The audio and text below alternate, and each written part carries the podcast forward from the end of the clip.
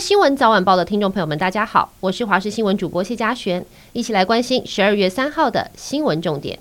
中坜区一间大型量饭店的地下卖场在今天凌晨发生火警，还好人员及时疏散，没有造成伤亡。警消花了四个多小时扑灭火势，才发现有三名年轻男子在卖场内的清洁用品区涉嫌拿着打火机，以卖场商品杀虫剂喷洒助燃，最后发生火警，全部被以公共危险罪移送地检署侦办。北市的万华蒙甲青山宫要举办为期三天的绕境活动，但昨天晚上在夜巡的首日就传出打架事件。传出临安尊王的轿子要通过一处红毯时，现场的违规民众疑似跟轿班发生冲突，瞬间众人大打出手，最后是辖区警方见状上前制止，冲突才没有扩大。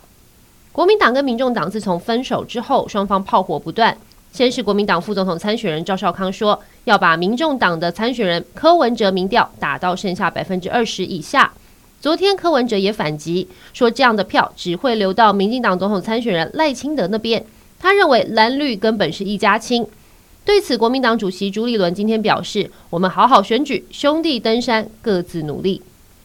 而蓝白合的立委示范区在台中市第一选区，民众党立委参选人蔡壁如今天在梧栖区成立了竞总，而担任他竞总主委的台中市长卢秀燕也到场力挺。卢秀燕称赞蔡碧如曾经担任柯文哲市长办公室主任，经验丰富，呼吁要来换新菜。但因为他还要到台东助选，致辞后就离开，没有跟柯文哲同台。法国首都巴黎市即将在明年举办盛大奥运会，传出有暴徒蓄意在巴黎市区无预警的以铁锤来攻击行人。一名来自德国的民众不幸当场被爆头身亡，还有另外一名行人受伤。法国内政部长和警方表示，已经逮捕嫌犯。法新社报道，嫌犯遭到逮捕前曾高呼“真主之大”。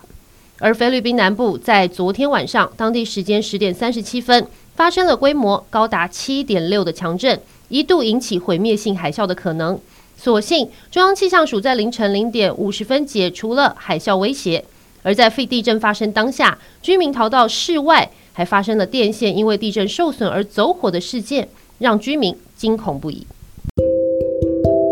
以上就是这一节新闻内容，感谢您的收听，我们下次再会。